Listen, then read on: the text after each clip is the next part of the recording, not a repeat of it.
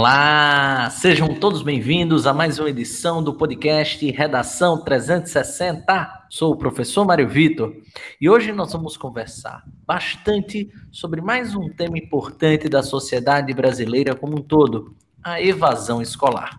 Antes de mais, gostaria de trazer algumas informações para você, caro ouvinte e caro ouvinte.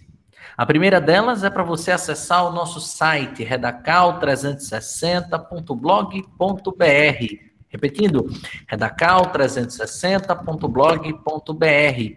Lá você vai poder acessar o tema da redação, evasão escolar, que é o tema da semana.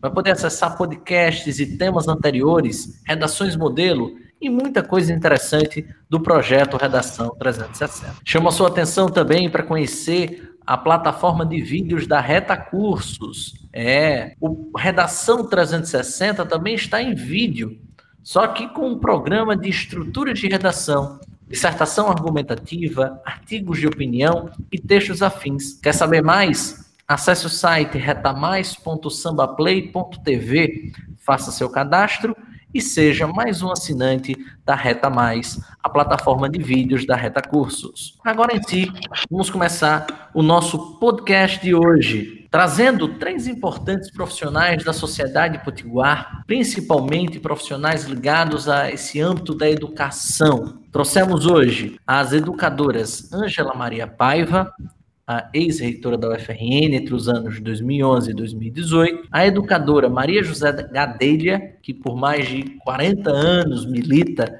nesse meio escolar, e também o psicólogo escolar Cleanto Vanderlei. Vou pedir para que cada um de vocês, em sequência, se apresentem, deem suas considerações iniciais, principalmente deixando uma mensagenzinha aí para o nosso público. Então, meu bom dia, boa tarde, boa noite para Ângela Paiva. Olá, Mário Vitor, quero cumprimentar também a professora Maria José, o psicólogo Cleanto, e cumprimentar todos os que estão nos assistindo. É um prazer estar aqui novamente, trabalhando principalmente com estudantes, né, ávidos por conhecer mais temas que são muito relevantes na sua vida, no presente e também no futuro, como é esse hoje que nós vamos trazer, que é evasão. Eu sou Angela Paiva, como já colocado aí por Mário Vitor, professora, né, assumi gestão universitária, mas é importante sempre frisar que eu sempre fui professora, professora do ensino fundamental, professora do ensino médio e, por fim, do ensino superior. E mesmo agora, depois de assumir gestão, gestão gestão é, universitária por oito anos à frente da universidade. Continuo aqui colaborando sempre que for possível e necessário para discutir temas do meu estudo, né, fruto que eu tenho conhecimento a partir dos meus estudos, minhas pesquisas, mas também da minha experiência como professora e como gestora. É um prazer estar aqui com vocês. Prazer é todo nosso, Ângela. Meu bom dia, boa tarde, boa noite a Maria José Gadelha. Bom dia, boa tarde, boa noite, Mário Vitor professora Ângela Maria Paiva, com quem tivemos a oportunidade de trabalhar em projetos extensionistas na Universidade Federal, e o nosso amigo Cleanto Vanderlei, psicólogo, né, que vem acompanhando todo esse processo escolar. Desejamos, com esse diálogo, com essa roda de conversas, cada um em suas casas por conta da pandemia, não é? Podermos colaborar com os estudantes que estão desejosos de conhecer algumas temáticas que poderão subsidiar as redações na época do Enem. É um prazer e sempre que precisar, Reta Cursos terá a minha colaboração. Obrigada. Obrigado, Maria José. Agora, meu bom dia, boa tarde, boa noite ao psicólogo Cleanto Vanderlei. Olá, Mário. Olá, Ângela. Olá, Maria José. Olá, ouvintes. É um prazer estar novamente aqui participando de mais um episódio do Redação 360. Hoje eu estou aqui muito grato em fazer parte de uma equipe tão de um currículo tão pesado aqui, né? Pessoas que estão aí na, na carreira de professores né, e de gestores há tanto tempo. E é um prazer estar aqui. Fico muito feliz em participar, principalmente por ser um tema tão importante e tão caro para a nossa sociedade brasileira. Né? Acho que a gente vai estar aprofundando mais, mas a gente sabe que a evasão escolar é tanto causa como consequência de um desses calos do nosso país, que é a desigualdade social. Perfeito, meu querido Cleanto. Vamos agora ao nosso editorial. Evasão escolar é o que ocorre quando o aluno deixa de frequentar a escola e fica caracterizado como um abandono efetivo escolar. Historicamente, um dos tópicos que faz parte dos debates e análises são pública. Vários fatores podem ocasionar essa evasão, dentre eles ensino mal aplicado pelo meio de metodologias inadequadas, professores mal preparados, problemas sociais, descaso por parte do governo, entre outros tantos. O debate sobre a origem do problema varia conforme o ponto de vista dos debatedores. Pode partir tanto do papel da família quanto do Estado e da escola em relação à vida escolar da criança, ou também das elites dominantes, sejam elas econômicas, religiosas ou de qualquer outra espécie. De acordo com educadores, o resultado de que a falta de ensino, de oportunidade, faz com que alguns cidadãos possam ser vistos pela pobreza e pelo aumento da violência. Problemas estes que também estão relacionados à educação, ou mais propriamente à deseducação. E será para explicar esses fatores e muitos outros efeitos da evasão escolar na sociedade civil que hoje receberemos estas presenças ilustres para um debate esclarecedor. Começaremos o debate com a professora Maria José. Professora, mais de 40 anos a senhora trabalha com educação básica e já deve ter verificado que os fatores que levavam à evasão escolar outrora, hoje não necessariamente levam mais. Então, Quais são essas causas atuais que a senhora observa, principalmente essas causas que afastam a criança da escola e as diferenças dessas causas atuais para as de outros períodos na nossa história? Essa pergunta, ela nos leva a estabelecer uma relação entre o que é evasão escolar e o que é abandono escolar. Então, é uma questão conceitual, né? O abandono escolar é quando o estudante não conclui o ano letivo, ou seja, faz a matrícula, não é? E deixa de frequentar a escola sem concluir o ano letivo, a série, não é? O, enfim, o ano escolar. Enquanto que a evasão escolar é quando o aluno conclui um ano letivo ou um semestre letivo e não retorna mais à escola. Muitas vezes ele passa um ano, dois anos sem estudar e em seguida ele volta à escola. Isso é o que caracteriza a não continuidade dos estudos. Então, há uma diferença, e eu achei bem interessante, Mário Vitor, quando você pergunta que a análise que eu fazia na década de 1970 quando professora, formadora de professores no Kennedy, era uma. Não é? Eu fazia todo um trabalho como professora de psicologia aplicada à educação com os futuros professores e no estágio supervisionado eu estava nas salas de aula. O que é que eu observava? Então eu começava a perguntar quem são esses alunos que abandonam a escola? Quem são esses alunos que evadem a escola? E os alunos, pro, futuros professores, começavam a fazer essa diagnose, né? esse diagnóstico. Então, uma, uma, uma, das pesquisas que nós realizamos em 1980, numa escola municipal, no Alecrim, interessante que em 1980 o Alecrim não tinha favela. Natal, de uma, de uma certa forma, tinha uma ou duas favelas.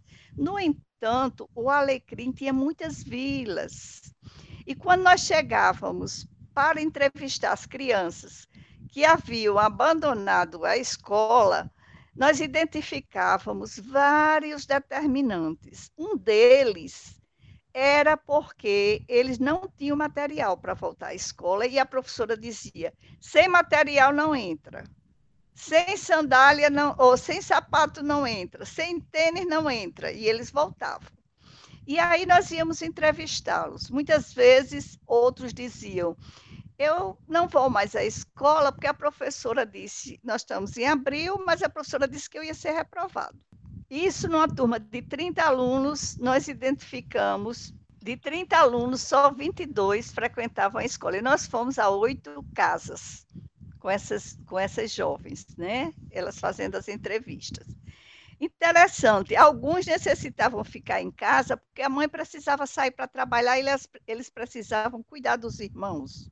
Necessitavam sair para trabalhar e muitas vezes como pedintes para atender às suas necessidades básicas. Então, isso na, na década de 1970 a 1980. Então, hoje, o que é que está, quais são os determinantes, além desses fatores socioculturais e econômicos, quais são os determinantes nesse período, considerando não é, que essas pequenas pesquisas, junto com o censo escolar, levou o governo brasileiro a criar políticas públicas que favorecessem e que reduzissem esse abandono escolar. Então, foi quando, quando veio mais intensamente a merenda escolar, não é? A, aquisição de material escolar, o fardamento, e veio o Bolsa Família. Então, criou um outro quadro. Veja bem, se as nossas crianças, nessa década de 1980, elas tinham vontade de estudar e enfrentavam como verdadeiros estudantes, nossos alunos de hoje, eles são obrigados a ir à sala de aula, porque as mães os enxotam. Vai, menino, senão você não vai ter o pão de cada dia. E muitas vezes o único lugar de acolhimento é a sala de aula. E é preciso que nessa formação de professores seja considerado essa sensibilização. E nós tivemos também, já nesse período não é, atual, nós tivemos a Universidade Federal do Rio Grande do Norte nos ajudando com, com projetos extensionistas. Então, tive o prazer, por exemplo, de ter uma atividade extensionista com os professores universitários, quando eu era coordenadora de ensino no município de Natal. E nós tivemos a oportunidade de formar em serviço 480 professores, com a colaboração da Universidade Federal. Então, isso foi um marco. Interessante que hoje os alunos que são professores na rede estadual e municipal estão no Kennedy, eles fazem um memorial. E nesse memorial, via de regra, é recorrente eles dizerem que houve um marco entre o cadrem, antes do cadrem e depois do cadrem. Então, como eu avaliava muito esses memoriais de formação, eu percebi isso, isso me deu muita alegria. O papel da universidade saindo das suas salas de aula para irem formar professor e também oferecer uma formação continuada. Ok, professora. É comovente a gente perceber o quanto que há não muito tempo atrás, né, estávamos falando aí de décadas de 70, 80, 90, o quanto que o nosso ensino ele dependia muito de, de questões básicas de sobrevivência. E o quanto que essas questões básicas de sobrevivência impediam esses indivíduos de acessar a educação. E ao serem impedidos de acessar a educação, eles também eram impedidos de ascender socialmente ou de ter uma vida um pouco mais digna. Muito interessante esse gancho temporal que a senhora construiu, professora Maria José. Eu chamo a professora Ângela. Professora Ângela, assim como a professora Maria José, a senhora possui uma larga experiência com a educação. Há mais tempo hoje voltada também ao ensino superior.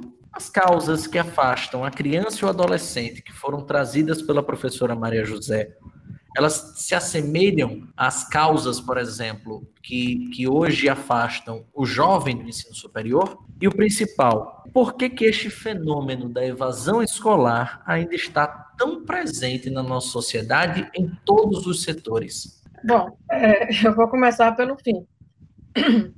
Por que está presente? Porque somos humanos. Né? Educação, o processo de ensino-aprendizagem, é um processo de relação entre pessoas. Não há educação é, chamada transmissão de conhecimento.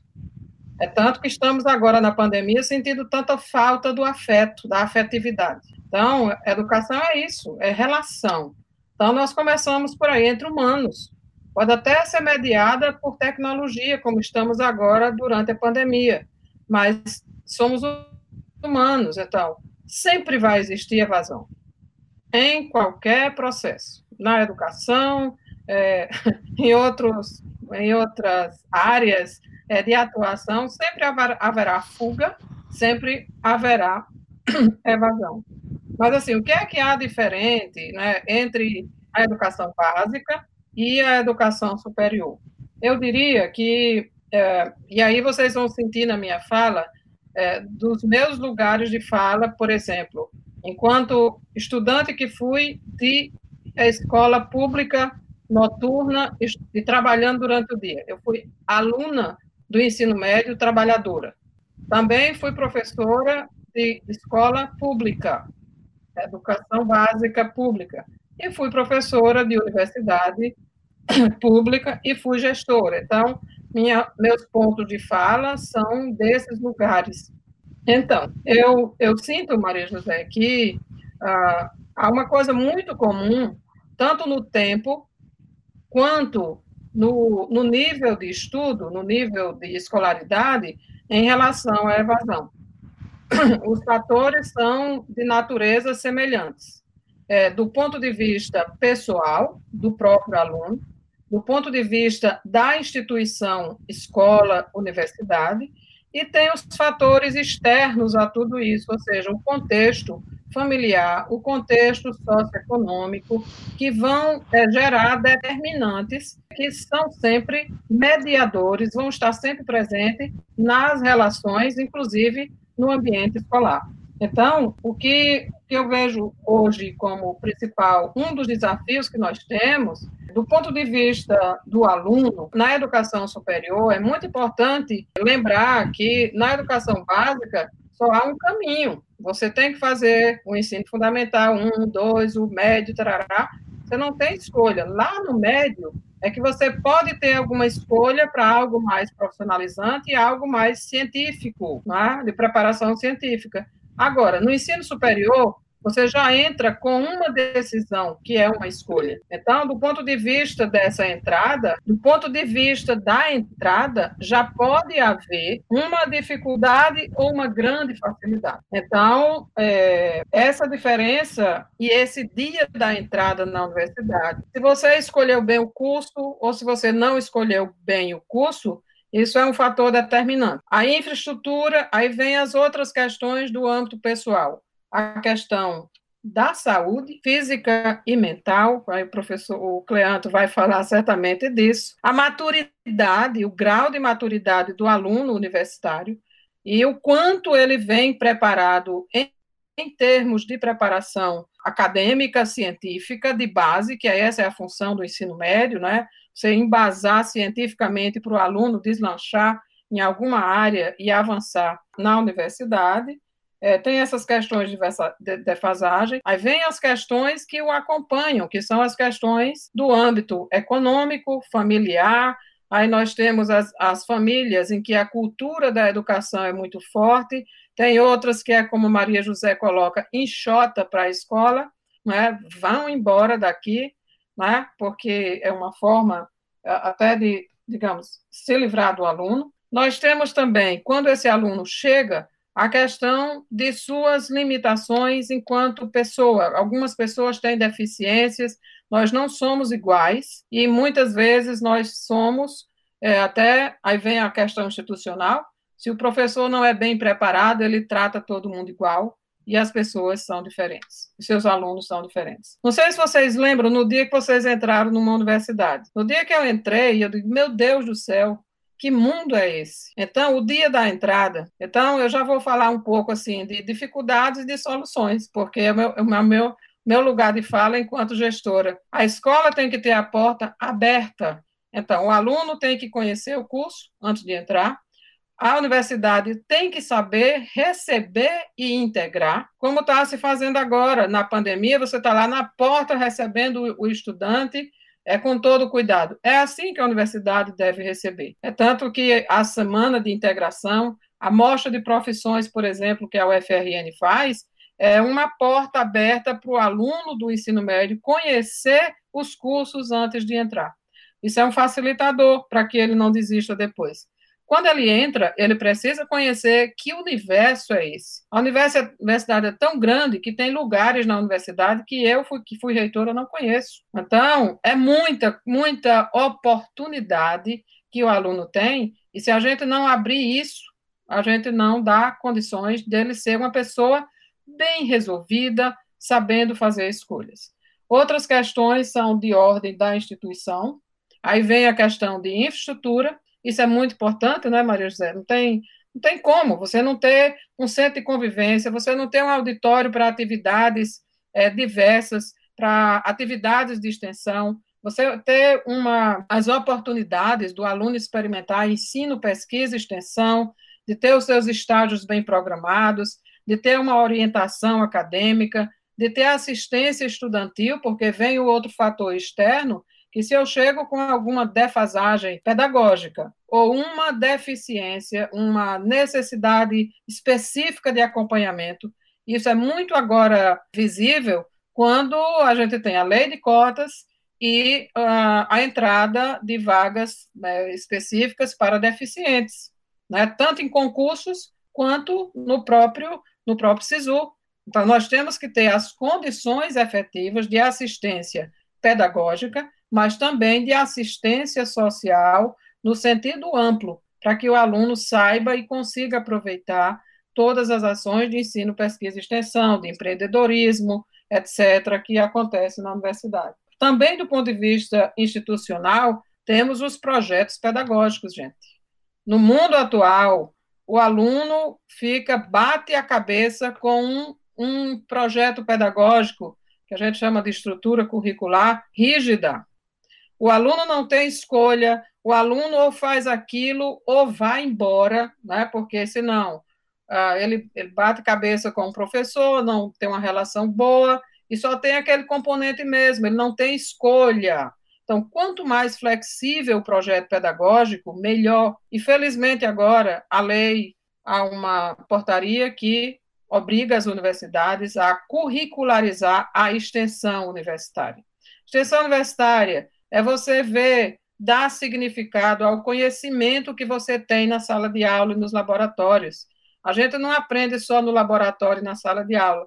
A gente aprende vivenciando os problemas da sociedade, da comunidade, para poder aplicar, saber como lidar com aquele conhecimento que você tem. Então, a curricularização da extensão, é, que flexibiliza, inclusive, a estrutura curricular, é um fator que certamente ajudará muito os nossos alunos a não abandonarem os cursos é, de graduação. Então, nós temos esses fatores, do apoio, da necessidade também da assistência estudantil, também do apoio pedagógico para aqueles alunos que, felizmente, na sua maioria hoje, nas universidades públicas, são de famílias que têm até um e meio, eh, um e meio salário mínimo per capita, né? São pessoas pobres, são de todas as cores, como eu disse em outro podcast, né, Mário? São alunos brancos, pretos, amarelos, de todas as raças, de todas as cores, é, com todas as mãos, pés, e também sem mão, sem pé, autistas, é, superdotados, hiper, hipossuficientes. A gente tem aluno de todas as características, mas eles estão lá fazendo a maioria, a maior parte do nosso corpo acadêmico, do corpo de alunos, e os professores, por sua vez, foi muito bem lembrado por, pela professora, que professor bem qualificado, e não é só qualificado academicamente e cientificamente. Não é o PhD da matemática, da física, da sociologia, da pedagogia que vai ser o melhor professor. O melhor professor é aquele que sabe lidar com o aluno nas suas diferenças. Então, tem vários aspectos do ponto de vista institucional que podem, que têm soluções, né? e há outros determinantes externos que não está ao alcance do professor, não está a correção, eu explico, é, nem está ao alcance do aluno, da conta ou da própria instituição. São as questões da renda familiar, mas há programas, tem que haver programas de apoio estudantil para alimentação, para residência. A questão do transporte é, externo, mas implica na vida do aluno. Não é? Hoje, por exemplo, se a gente considerar a evasão é, num campus central e num campus do interior, a natureza do transporte, da mobilidade, do deslocamento é diferente. Muitos alunos do interior vêm no mesmo ônibus escolar que vem o aluno da educação básica. E aqui, de onde vêm os meninos, muitos vêm de carro, mas a maioria vem num circular. Portanto, a questão é, externa, que é externa à instituição, mas que afeta a vida do estudante, elas, elas são. É, precisamos mitigar para poder entender porque o aluno chega atrasado, porque falta aula e porque na hora da aula está em frangalhos, né? e precisa uma ação do professor muito bem preparado também do ponto de vista da psicologia, da relação, de como lidar com as pessoas que estão à sua frente que são diferentes, cada uma delas. Perfeito, professora Ângela, perfeita análise, trouxe, trouxe todos os, os pormenores, né? Acredito eu, que, que englobam essa dificuldade da manutenção e até mesmo do acesso, né, como um todo, do jovem brasileiro às universidades públicas e privadas. Cleanto, em uma análise mais psicológica dos fatos, como você pode observar que a criança e o adolescente brasileiros que venham a abandonar a escola se comportam em relação ao meio? E principalmente, como é que elas se inserem no mercado, mesmo sem uma formação como um todo? Mário, olha só, eu vou retomar aqui o que a professora Ângela disse, e ficou bem claro né, que o, o, a evasão escolar, o abandono escolar, ele é multifatorial, não tem uma causa só. Tem fatores aí que são é, mais pessoais, tem fatores sociais, tem fatores é, é, institucionais, né? A gente precisa lembrar que, como a professora Maria José também trouxe, o fracasso, né, entre aspas, o fracasso dos professores é às vezes o que provoca um, um distanciamento da criança à, à escola para uma criança, para um adolescente que não está tendo essa experiência de viver a escola e que é uma experiência que não é apenas científica, é uma, uma experiência social. Todas as crianças do nosso país são, são por lei, obrigadas a ir para a escola. É, como é que essa criança, adolescente, vai estar se relacionando com o meio? Certamente em, em defasagem as crianças que estão participando, que estão realizando essas trocas, que estão construindo conhecimento na escola também, e isso não apenas no, no, no quesito de, de, conhecimento científico, mas também na questão social, né? Por mais que exista vida, é, exista a possibilidade de uma convivência e de uma troca social que seja fora da escola, mas na escola é onde as crianças têm a possibilidade de estar junto ali a, a pares, né? Pessoas de uma idade semelhante, é, mas que ainda assim são pessoas que têm ciclos sociais diferentes, são famílias diferentes, e na escola existe ali um, um, uma experiência de muita diferenças em conjunto, diferenças estão colocadas juntos numa sala de aula ali. Isso é muito importante para a constituição do ser humano é, enquanto a sua subjetividade. Se a gente parar para pensar na, na, inserção do mercado de trabalho de um jovem que não estudou, isso todos os dados nos mostram o quanto isso é nefasto para toda a nossa sociedade, né? Isso, como eu disse no início, né? A, a evasão escolar é tanto causa como consequência de um dos maiores calos da nossa sociedade, que é a desigualdade social. Tanto sendo produzida pela desigualdade, quando a gente é, enxerga que o, a criança que abandona, a criança ou adolescente que abandona a escola, ele tem uma, um poder aquisitivo mais baixo, tem cor, jovens negros abandonam mais a escola do que jovens brancos, é mais localizado, né, o, o abandono escolar do norte e nordeste é maior do que no, nos, nos estados do sul e do sudeste, enfim, é tanto provocado pela, pela desigualdade social, como também é consequência na medida em que o jovem que não tem uma formação escolar, né, nem, nem universitária, ele tende, com, com uma frequência muito grande, a ter uma, um, uma ascensão, como Mário disse também, uma ascensão social limitada. Interessante, Cleanto.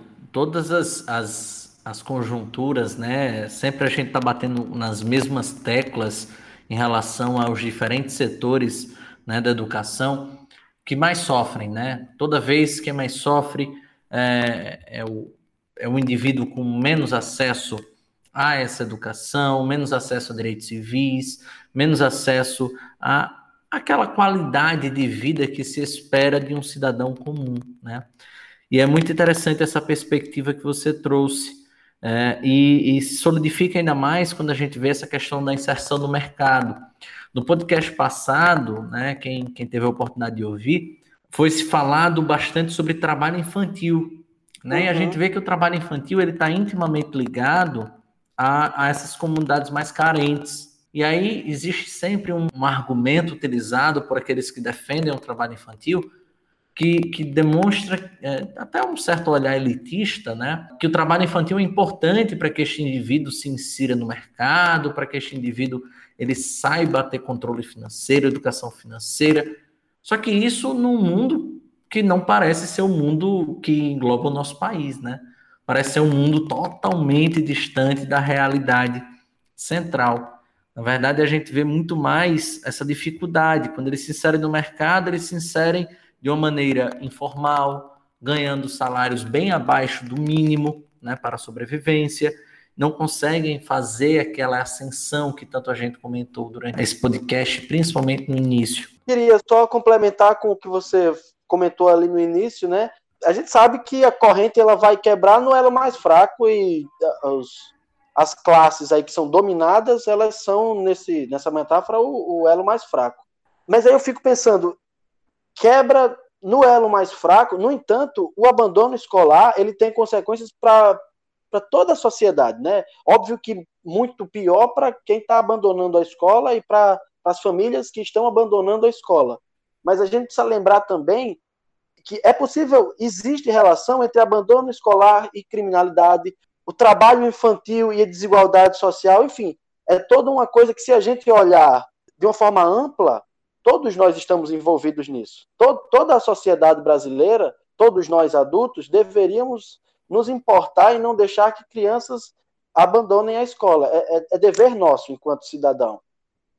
Verdade, pura verdade, meu querido. Inclusive, uh, vou aproveitar esse gancho aí para retomar a conversa com a professora Maria José, falando exatamente do EJA, a escola, o ensino de jovens e adultos, que se transformou numa das modalidades mais comuns quando a gente fala do ensino médio e também do ensino fundamental, né? Ou seja, da educação básica.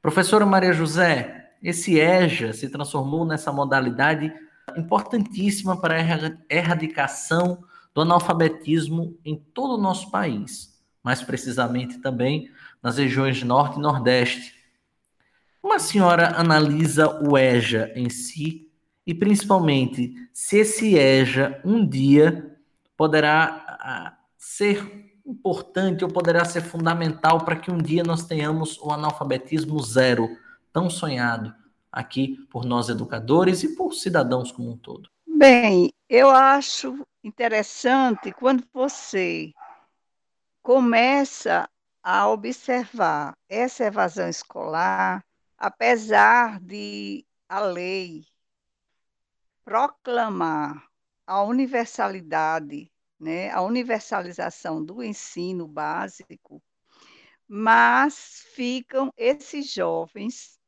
que ficam pelo meio do caminho por uma multicausalidade que a professora Ângela colocou tão bem, né?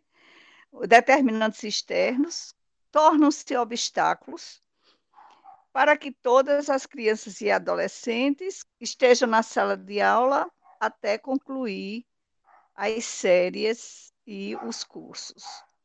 Então, dentre esses determinantes externos, vocês colocaram bem as barreiras socioculturais, econômicas, políticas e técnicas. Então, o que é que levou a criação da educação de jovens e adultos. Foi já exatamente esse processo que não foi concluído na idade certa.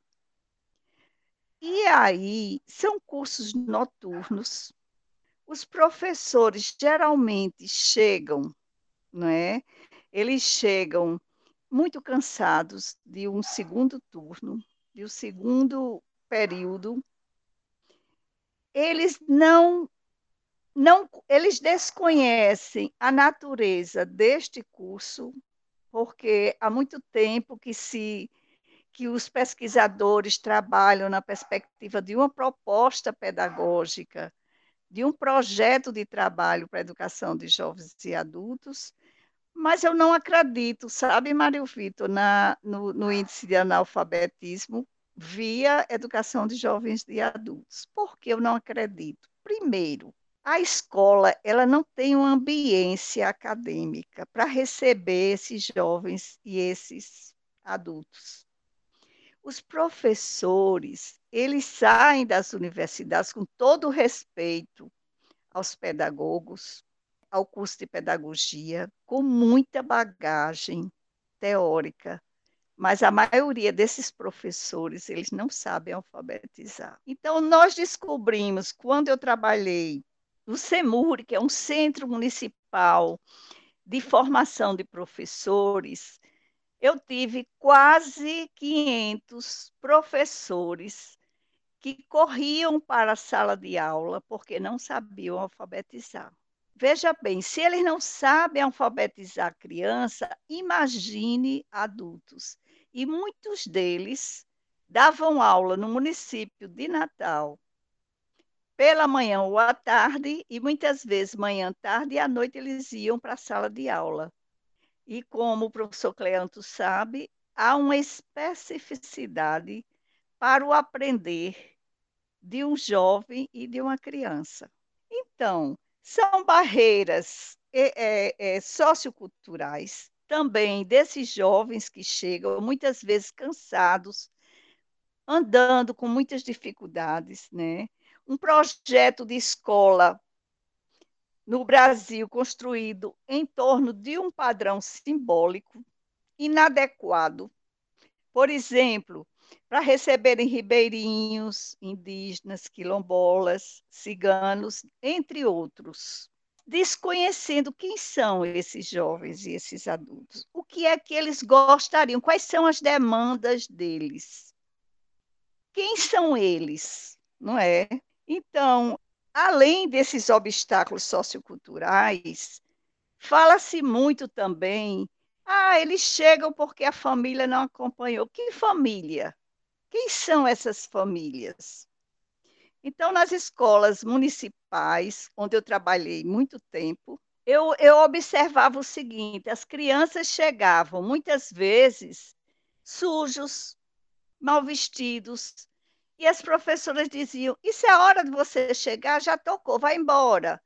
E aí nós fomos pesquisar essas crianças, elas eram criadas pelas avós que, para manter Muitas vezes essas crianças elas ficavam na praia do meio vendendo vendendo peixe frito com tapioca, vendendo bebidas para poder manter essas crianças. E as crianças passavam a noite deitadas em cima de, de, de, de tábuas, em cima de, de colchonetes, e chegavam mortos de cansados, não é? Então, eu considero é que essa visão messiânica, não é? que um dia vai chegar um grande presidente da República, que um dia nós teremos um grande ministro de educação, que irá transformar essa realidade de educação de jovens e adultos e que irá erradicar a alfabetização, o índice de analfabetos no país, ela não sabe, ela precisa ser mudada. E ela precisa ser mudada a partir do conhecimento desta realidade. O que é que esses alunos já sabem? Nunca se perguntou. Você vai trabalhar uma temática, como, por exemplo, higiene, você não pergunta a ele o que é higiene para vocês. Que tipos de higiene existem? Você vai trabalhar ecologia, muitas vezes eles respeitam muito mais a natureza do que nós, professores. E aí nós não perguntamos a eles o que é que eles já sabem. E a partir do que eles já sabem, e estabelecendo uma relação com que ainda não sabem, porque a escola ela tem a obrigação de sistematizar esse saber que o aluno traz e ver como é que esse saber ele tem significatividade na vida desse aluno. Então, muitas vezes, essas necessidades básicas não são atendidas no próprio curso de educação de jovens e adultos, eles abandonam. As barreiras políticas, as barreiras financeiras, técnicas, são insuficientes para atender essas demandas. A formação do professor também, ela ainda é deficitária. Eu digo porque eu fui muitas vezes trabalhar com professores de educação de jovens e adultos, e eles resistiam, eles começavam o curso e eles não concluíam. Diziam, ah, isso eu já sei. Ah, isso eu já sei. Então, iam embora. Com alfabetizadores foi muito mais fácil o processo de formação continuada. Com os professores de EJA, eram terríveis, eram terríveis. Não estou culpabilizando o professor de forma nenhuma. Existem professores que têm essa consciência, esse compromisso político-social que, para que as, as classes trabalhadoras e as classes com baixo poder aquisitivo se apropriem de um saber que é privilégio de poucos nesse país. Então, eu vejo, além dessas barreiras que já foram citadas, ainda existem barreiras, né, fatores internos à escola. A falta de pertencimento causadas pelo, pelas dificuldades que esses alunos trazem, as seguidas reprovações que podem impactar na confiança desses jovens e adultos que desacreditam da sua capacidade de aprender, a falta de conexão entre o mundo deles, como eu já disse, o que é que eles ainda não sabem? E o que é que eles já sabem, como é que podemos estabelecer essa relação, o que ainda não sabem, mas acreditando como o mestre Paulo Freire dizia, todos têm saberes. Não existe quem saiba mais nem quem saiba, saiba menos, existem saberes diferentes. Como articular esses diferentes saberes em função desse processo de alfabetização. A deficiência que ele já traz, né, de um aprendizado ao longo da vida escolar que não que inexistiu. A mediação, o problema da avaliação também. Nós avaliamos medindo com critérios, mas nós não podemos, como a professora Ângela colocou muito bem, nós somos muito diferentes. Eu não posso avaliar uma professora que tem 40 anos de magistério com a professora que ingressou agora. A professora que tem 40 anos, ela tem todo um métier, ela tem toda uma trajetória que a fez ter sensibilidade para os problemas sociais. Então, ela não está naquele discurso repetitivo, ela está consciente que não se conscientiza ninguém. O que nós podemos fazer é acreditar que esse aluno pode aprender, que esse aluno pode evoluir sim. Agora, evoluir a partir do que não sabe, a partir do que ele não sabe. E como é que nós vamos ajudá-los a evoluir naquilo que eles ainda não sabem, mas precisam saber para conviver numa sociedade desigual, numa sociedade elitista e com a escola tão elitista ainda. Então, essa dificuldade da escola em ajudar os estudantes na construção de um sentido essa criação, a própria universidade, a professora Ângela colocou muito bem, ela ainda não tem essa ambiência acadêmica. Por mais que alguns professores se esforcem, mas são atividades pontuais. Como tornar essa faculdade, essa universidade, essa escola pública, uma escola onde as pessoas possam dizer, possam falar, mas possam aprender aprender principalmente a pensar, a tornarem-se autônomos. Como é que eu me torno autônomo? Quando eu tenho o conhecimento, não só porque eu internalizei o conhecimento, mas especialmente porque esse conhecimento ele vai me ajudar a evoluir nas várias dimensões, como pessoa, como profissional. nas atividades relacionais com o outro, o saber, o saber ser, o saber ter, o saber conviver, como tão bem foi colocado, né, os quatro pilares da educação do século XXI por Jacques Delors. Eu diria, Mário Vitor, eu gostaria muito que meus netos e meus bisnetos é, assistissem as pessoas saírem alfabetizadas, pelo menos do terceiro ano do ensino básico, e eles não estão saindo. Se você analisar as estatísticas no município de Natal, que foi onde eu, eu passei meus últimos 20 anos, houve um movimento de reprovação que era no segundo ano do ensino fundamental, ele passou para o sexto ano. Então, instituiu-se uma promoção automática e esses alunos iam sendo passados de um ano para o outro, quando chegavam ao sexto ano, eles não sabiam ler e escrever. Eles não sabiam escrever o próprio nome. Por exemplo, Maria José Gadelha. Eles colocavam MA com tracinho embaixo, Araújo, G. Ponto. Então, é o mínimo. Para você exercer a cidadania, você precisa ter uma identidade. Que identidade é essa que eu não tenho, sabe? Então, eu gostaria muito ainda, ainda tenho fôlego, de poder alfabetizar professores que quisessem alfabetizar, porque know-how, graças a Deus, eu adquiri. Como alfabetizar? Alfabetizar com significatividade, a partir do próprio nome da pessoa. Como Paulo Freire é, trabalhou a partir de quê? Do universo vocabular da criança, do jovem, do adulto.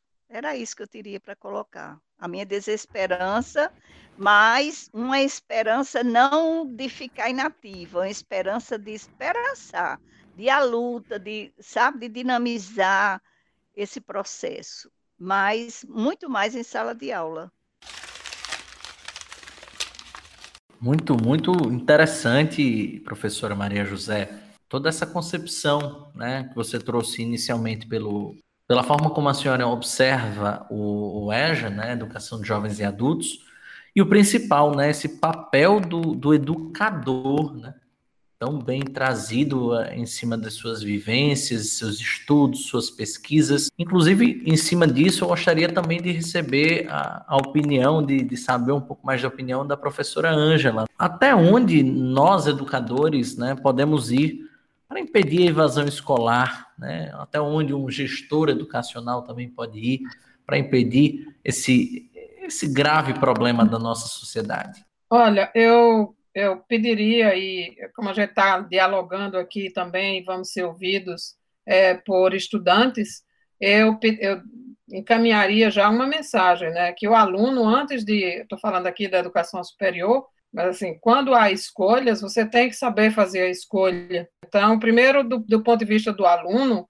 escolher bem, saber aquilo que você gosta de fazer, gosta mesmo, tem paixão, e você vá nessa linha. Escolher o curso é a primeira coisa. E lutar por seus direitos. Se você vem de escola pública, você tem que pedir apoio pedagógico, você tem que pedir a bolsa, o auxílio, todas as condições para você seguir é, o seu curso e a sua escolha até o fim. Tem que lembrar que, como o Cleanto colocou, a evasão não é só ruim para o aluno, não é só ruim para o estudante, ela se dissemina como um mal, uma pandemia, né? vamos usar essa palavra, pelo resto da vida na sociedade.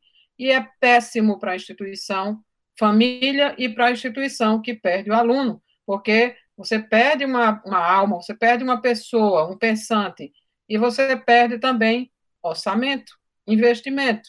É ralo, é dinheiro no, no lixo que se joga fora aquele aluno que a gente perdeu. Do ponto de vista do professor, há muito o que fazer. Nós precisamos ter uma condição, essa percepção de que nós somos eternos aprendizes, mesmo doutor, pós-doutor, professor titular de universidade, ou de uma escola, você não está pronto para tudo. Eu, por exemplo, estou aprendendo muita coisa, agora com mais tempo em casa por causa da pandemia, mas estou aprendendo muitas coisas. Então, a gente precisa, é tanto que aí vem misturando um pouco professor e gestor, como é que a gente pode agir junto, é ter atualização pedagógica para os professores continuamente. Isso a UFRN já tem. Inclusive, trabalhei muito para que a atualização pedagógica do professor seja, inclusive, obrigatória para que ele possa progredir na carreira. Porque você tem que fazer uma atualização pedagógica no contexto. Eu, hoje, na sala de aula, eu tenho que me capacitar para receber aluno cego, aluno surdo, aluno autista, super habilidades, porque eles estão entrando, felizmente, com as políticas públicas que foram implementadas. Eu estou habilitada quando eu, eu fui professora, um parêntese, do primeiro aluno, o primeiro aluno cego da UFRN, Chico, aluno de filosofia. Chico, e eu, eu dava aula de lógica. Então, eu, eu comecei a achar que se eu falasse alto, Chico entenderia. E Chico me ensinou que o cego não precisa de fala alta. Eu, ele precisava de outras condições de um laboratório, de uma biblioteca, de braille, etc., do meu material em braille, né, eu fui aprender. Então, o professor tem que estar sempre aprendendo para poder lidar com uma, uma diferença, as pessoas são diferentes, as habilidades e as competências são diferentes. Então, a qualificação dos professores é super importante, a infraestrutura é importante também do ponto de vista da, do gestor e do professor, nós termos essa modificação dos projetos pedagógicos para projetos pedagógicos mais atraentes e que deixem o aluno com mais autonomia, para que ele faça escolhas, é, melhore a sua autoestima, a sua motivação, para que ele consiga terminar o curso. Então, há muita coisa da infraestrutura é, que pode ser feita. Nós temos que ter essa escuta e essa percepção, essa pesquisa do perfil do nosso aluno, para que você possa direcionar as políticas, as políticas que você implementa, as ações de apoio ao estudante, certo? Então, eu exemplifico. É, quando nós começamos a receber os alunos com deficiência, nós vimos que nós precisávamos, tinha alunos que precisavam de muitos equipamentos, de muitas coisas, e ele não podia comprar mas a bolsa não tinha nenhum um auxílio que desse conta disso. Então, nós criamos uma bolsa chamada Apoio à Acessibilidade. Auxílio equipamento, aluno que faz medicina, é, odontologia, música, muitos deles não têm como comprar um equipamento. Então, nós criamos esse tipo de, de apoio. Agora, quem é que escuta isso? É o reitor, é o pró-reitor, é o diretor da escola, não, é o professor. Claro, você tem que ter um diagnóstico, mas quem leva a dificuldade do aluno para o coordenador, para o chefe e, por fim, para, o, para a reitoria tomar as providências, é o professor, que está lá no dia com aquele estudante. Uma outra, a questão da infraestrutura, não é, que é muito importante, as atividades culturais, as, as atividades de extensão, isso é do ponto de vista do gestor, mas definir as políticas que dão apoio para qualificar a escola da infraestrutura, gestores podem fazer. É muito importante também colocar essa, essa, essa mensagem, né, que a, nós todos sabemos, como Paulo Freire muito bem nos ensinou, é, que a educação, a escola não pode tudo, jamais poderá tudo. Mas sem essa educação, nós não podemos nada. Então, é preciso a ação do próprio estudante, da família, do professor e o movimento também institucional para as condições melhores de ensino-aprendizagem e apoio para aquilo que o aluno não levar consigo. Excelente, professora. Estamos caminhando já para o fim do nosso podcast. E aí, trazendo a última pergunta para o meu querido Cleanto. Cleanto, quais são as ferramentas que a psicologia poderia utilizar na execução do, do impedimento das tão altas taxas de evasão escolar decorrentes de todo esse contexto que tão bem foi discutido até aqui? Mário Vitor, olha só, eu observo que a psicologia, quando ela entra em instituições, instituições de ensino, instituições, enfim, de hospitais, por aí vai. O que a psicologia faz é, é aplicar os conhecimentos, os nossos conhecimentos, nesses ambientes para as funções específicas dele. Então, o que é que, como é que pode a psicologia ajudar na escola? Aplicando o conhecimento da psicologia que a gente desenvolve na psicologia nas escolas para os objetivos da escola. Uma coisa que eu, nesse meu tempo, que, né, se a gente for comparar com, com a bagagem que tem as professoras aqui, é um tempo né, mínimo, mas no meu tempo nas, nas escolas eu tenho percebido que o que falta muito nas escolas é fazer com que as crianças compreendam qual é a função daquilo que elas estão estudando. A professora Ângela falou aqui que para os jovens que vão entrar na universidade conheçam e, e apostem no que vocês vão escolher. Isso é uma coisa que eu tenho feito todos os anos, desde que, desde que eu estou trabalhando em instituições que preparam para o Enem, que é de levar as, as, os adolescentes a conhecerem, a fazerem, inclusive a participar dos, uh, da mostra de profissões que, na UFR, que a UFRN disponibiliza. Isso é, é muito importante porque, fazendo sentido o para que estudar, as crianças se engajam, os adolescentes se engajam com facilidade muito maior do que quando aquela coisa é absolutamente sem sentido. Eu lembro de algumas semanas atrás, eu estava conversando com você, Mário Vitor, e a gente, num tom de brincadeira, eu, eu, perguntei: e por que, que a gente precisa saber qual é a diferença de uma oração subordinada substantiva para uma objetiva? E aquilo para você era muito claro, e eu sei que para os seus alunos isso fica sempre claro, porque você coloca isso para eles, mas é, é, saber disso que faz com que a criança se engaje naquele assunto. Isso, né, já num ambiente, eu estou falando aqui de um ambiente de escola particular e tudo, mas isso é, é muito importante para todos os alunos, ter clareza do porquê que eu estou ali naquela escola. E a psicologia ajuda nisso. A psicologia ela precisa entrar exatamente aí, é, conhecendo o aluno da forma mais individual e particular possível e colocar essas informações que a gente tem, esse nosso conhecimento, para o bem desse aluno na escola.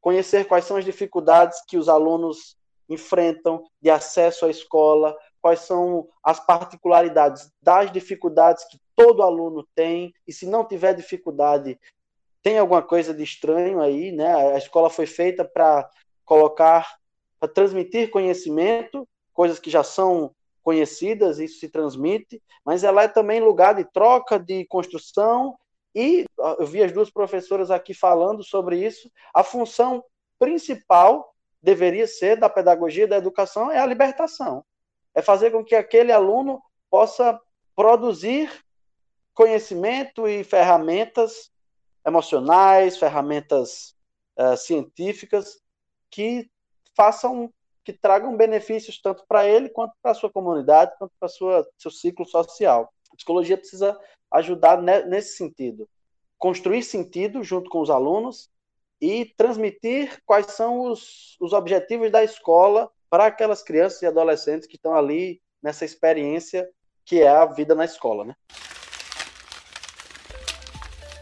Infelizmente o tempo urge, né? Uh, já estamos caminhando, como citei há pouco, para o fim desse podcast. Né? Gostaria de agradecer imensamente as participações da Maria José, da Ângela Paiva, do Cleanto Vanderlei, que tão bem elucidaram absolutamente tudo que poderia ser elucidado, claro, dentro de uma hora, uma hora e pouquinho de, de debate, de conversa, sobre a questão da evasão escolar, suas implicações, suas uh, consequências e até suas soluções. E aí eu gostaria que cada um desse uma despedida final, desse uma mensagem para o nosso público que esteve conosco durante mais de uma hora de conversa. Quem sabe poder deixar uma recomendação literária, uma recomendação cinematográfica aí nessa mensagem final.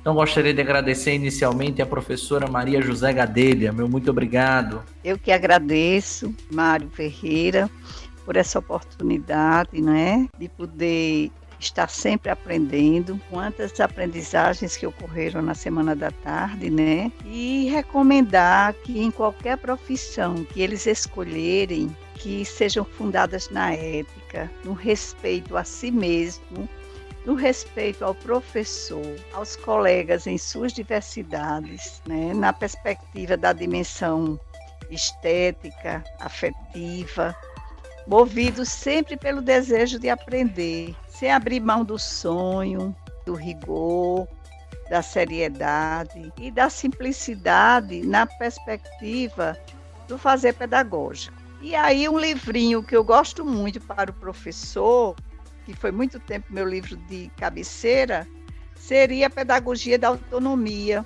que foi uma síntese de tudo que Paulo Freire nos deixou. Então, a pedagogia da autonomia, saberes necessários à prática educativa. Então, essa prática educativa, para esses jovens, eles precisam ter consciência que, mesmo nos obstáculos, nos desafios, eles estão aprendendo, eles estão descobrindo os seus talentos em potencial. Muito sucesso para todos é? nesse processo educativo que vocês estão vivenciando com a Reta Cursos.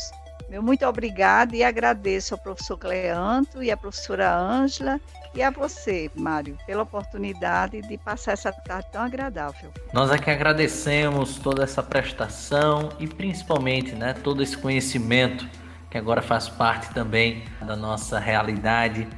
Pela sua contribuição, professora, muito obrigado. Agora agradecer também a professora Ângela Paiva, nosso muito obrigado. Eu que agradeço mais uma vez essa oportunidade, Mário Vitor, de conversar aqui com vocês, com a participação tão brilhante e carinhosa de Maria José e de Cleanto, sobre esse tema de evasão que é tão comum, tão presente.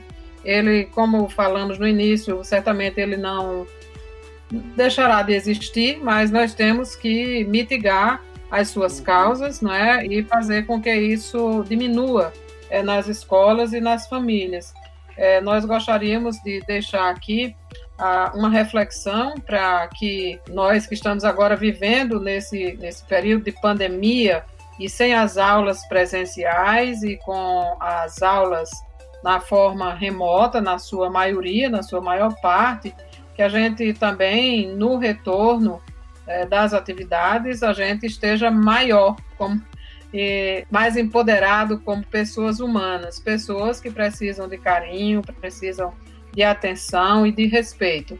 É, e aí lembrar bem que daquela minha observação de início, a relação é, de aprendizado é uma relação entre pessoas. Então, o estudante, ele, a gente gostaria muito que ele entrasse na escola, na universidade, é, ficasse tranquilo lá fazendo o seu curso e só saia no final, né? Mas a gente precisa se ajudar mutuamente. Vamos entender que depois que passar a pandemia, nosso funcionamento depois não será mais tão normal. Nós vamos ficar mais cuidadosos e nós vamos ficar muito mais eu vou falar dependentes de tecnologias, mas a gente não pode limitar a escola a tecnologias. A transformação digital ela está bastante acelerada e, e os jovens não podem supervalorizar a tecnologia é, em detrimento do conhecimento que ele precisa construir ao longo da vida, para que ele tenha a condição de uma cidadania plena é, na sua fase adulta. Então, eu deixaria uma mensagem de que, e sempre dizia isso para os meus estudantes, né, e para para os alunos da UFRN que não desista nunca dos seus sonhos, saibam fazer escolhas, exerçam a sua autonomia, lutem por seus direitos e os seus sonhos certamente serão planos executados daqui a alguns anos. Eu vou deixar aqui uma referência do filme, não é? O Menino que Descobriu o Vento. Assistam esse filme e verão que não há desafio que não possa ser vencido quando você quer. Então, desejo muito sucesso né, e nos encontraremos por aí nas universidades e escolas da vida. Muito obrigada, foi um prazer. Mais uma vez, você me convidou, Mário Vitor. Fico muito feliz de estar sendo lembrada para falar dos temas da educação que eu tanto gosto. Muito obrigada e boa tarde a todos. Nós agradecemos imensamente a presteza, como citei há pouco também, toda a contribuição intelectual, de vivência da professora Ângela Paiva. Muito obrigado, professora. O filme, inclusive, é incrível. Já também uhum. cheguei a recomendar aqui. Esse filme é, ele é fantástico pela sutileza como ele mostra que qualquer um pode de fato aprender, né? Meu muito obrigado agora ao meu querido amigo Cleanto Vanderlei. Muito obrigado, Mário Vitor. Muito obrigado, ouvintes que fizeram parte aí dessa nossa conversa. Foi um prazer participar desse debate hoje. Eu aqui fico muito feliz em, em poder estar tratando desse tema e enquanto referência aqui eu vou deixar aquele filme indiano chamado Como Estrelas na Terra. É um filme muito interessante, tanto do ponto de vista do aluno como do professor. O aluno ele tem uma certa dificuldade de aprendizado e não desiste. E o que me chama mais a atenção é a sensibilidade com a qual o professor lida com seus alunos. Eu acho que esse filme deveria ser uma inspiração aí para nós, enquanto pessoas que pensam e que tentam desenvolver a educação na nossa sociedade. E foi um prazer fazer parte mais uma vez dessas conversas tão engrandecedoras que são esses podcasts aqui do Redação 360. Todo sucesso do mundo para você, Mário Vitor, e para minhas colegas aqui, professoras Maria José e Ângela Pai. Um abraço. Nós é que agradecemos mais uma vez a presença de Cleanto, presença de Maria José, a presença de Ângela. Vou deixar um, um clássico, não um clássico para qualquer qualquer pessoa. O filme Sociedade dos Poetas Mortos mostra bem essa relação aí com, com a condição do estudante. O fim, eu não vou, não vou dar spoiler aqui, né? Como, como dizem, mas o fim ele é bem icônico para demonstrar o que muito foi discutido aqui.